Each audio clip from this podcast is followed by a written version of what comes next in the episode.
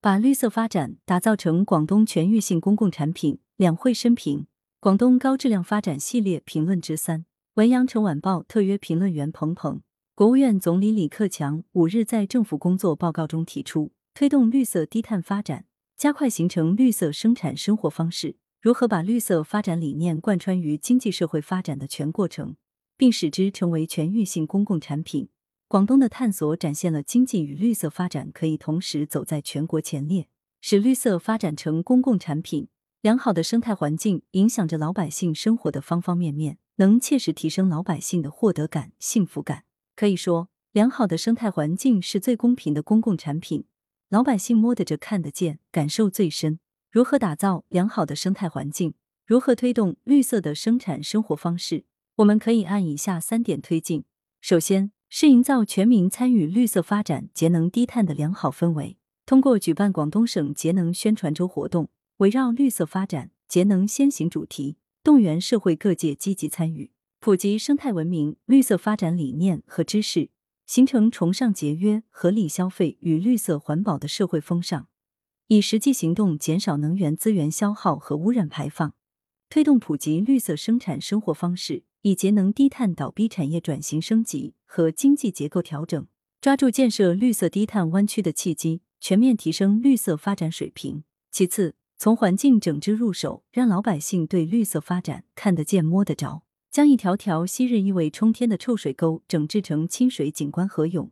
建成一万多公里的广东绿道、五千公里的广东碧道，让老百姓切身感受绿色发展的益处。这些都具体展现了全省加强环境保护的成果，让山清水秀成为常态。在此，省委、省政府高度重视生态文明建设和环境保护。出台一系列全局性、战略性环保政策，以最严格的制度保护环境，如关于加快推进我省生态文明建设的实施意见、广东省党政领导干部生态环境损害责任追究实施细则、新修订广东省环境保护条例等重要文件。法规陆续出台，南粤水更清行动计划、珠三角清洁空气行动计划以及大气、水、土壤污染防治行动计划实施方案迅速推进。使绿色发展成为公共产品有了保障，推进全领域的绿色发展。要全面推动绿色发展，既要突出重点，更要在总体上布局全领域推进。一是挂图作战，防治污染，以河湖长学院为平台，通过培训提升防治污染水平，按照全流域、全天候的系统性思维治水治气，从原本的纯技术化、碎片化治水治气向系统化、科学化治水治气转变。二是坚持节能先行，优化能源供应结构，加快建设低碳、清洁、安全、高效的能源体系，推进粤东、粤西、粤北天然气主干管网和一批海上风电项目，加快新一轮农村电网改造升级工程，大力发展清洁能源，探索氢能等新能源前沿技术，加快推进一批风电、光伏、抽水蓄能、核电项目建设，实施清洁能源消纳行动计划，积极推进能源体制机制改革。推进各式错峰用电计划，加快淘汰落后工艺和设备，提高全社会整体能效水平。三是发展绿色工业，构建全产业链和产品全生命周期的绿色制造体系，加快实施钢铁、石化、化工、有色等行业绿色化改造，积极推进国家绿色产业示范基地建设，创建国家级绿色工厂、绿色设计产品、绿色园区、绿色供应链。积极支持开发区创建创新生态示范园区、循环经济改造示范试点园区等工作，严把园区环境准入关，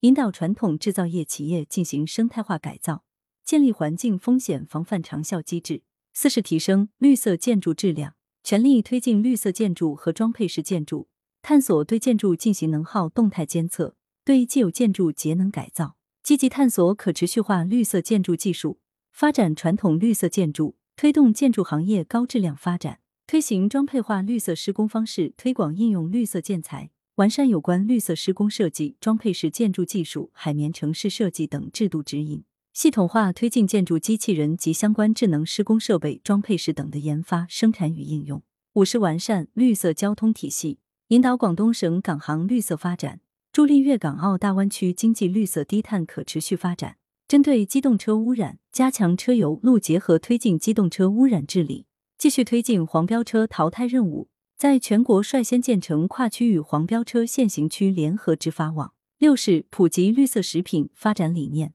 提高广东绿色食品品牌公信力和影响力，增加最美绿色食品企业和国家农产品地理标志登记证书数量，加大保障食品安全力度，把发展三品一标、无公害农产品、绿色食品、有机农产品和农产品地理标志推进作为促进全省农产品质量安全水平提升的重要抓手，大力推进农业标准化生产。从生产源头提升农产品质量安全水平。七是形成绿色发展支撑体系。无论是绿色产业、绿色能源，还是绿色交通，都离不开绿色创新、绿色金融的支撑作用，也不可忽视。要加快建设粤港澳大湾区绿色金融共同市场，推动碳排放交易外汇试点。要推进国家第一批无废城市建设试点。要针对城乡之间绿色发展的差异，因地制宜，分类施策。珠三角地区以经济社会发展全面绿色转型为引领，率先实现高质量发展；沿海经济带充分发挥自然禀赋优势，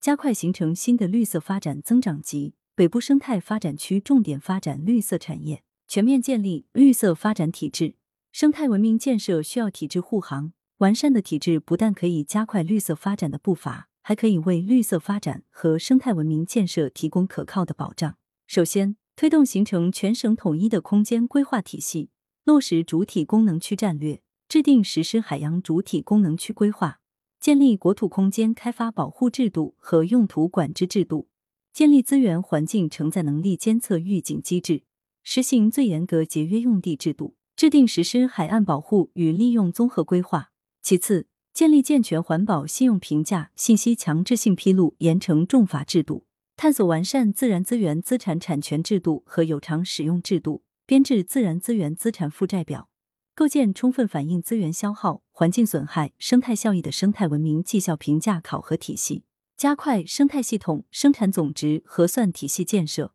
开展领导干部自然资源资产离任审计和生态环境损害责任追究，全面实施河长制、湖长制、湾长制、林长制。再次完善政策体系和发展目标。到二零二五年，产业结构、能源结构、交通运输结构、用地结构更加优化，生产生活方式绿色转型成效显著，绿色低碳循环发展经济体系基本建成。到二零三五年，绿色生产生活方式总体形成，生态环境根本好转，美丽广东基本建成，率先建成绿色低碳循环发展经济体系，让绿色发展成为可考核指标。根据广东省绿色发展指标体系和广东省生态文明建设考核目标体系要求，各级党委和政府主要负责同志是污染防治攻坚战的第一责任人，其他有关领导成员在职责范围内承担相应责任。将加强生态环境保护和打好污染防治攻坚战情况纳入各级党政领导班子年度述职考核范围，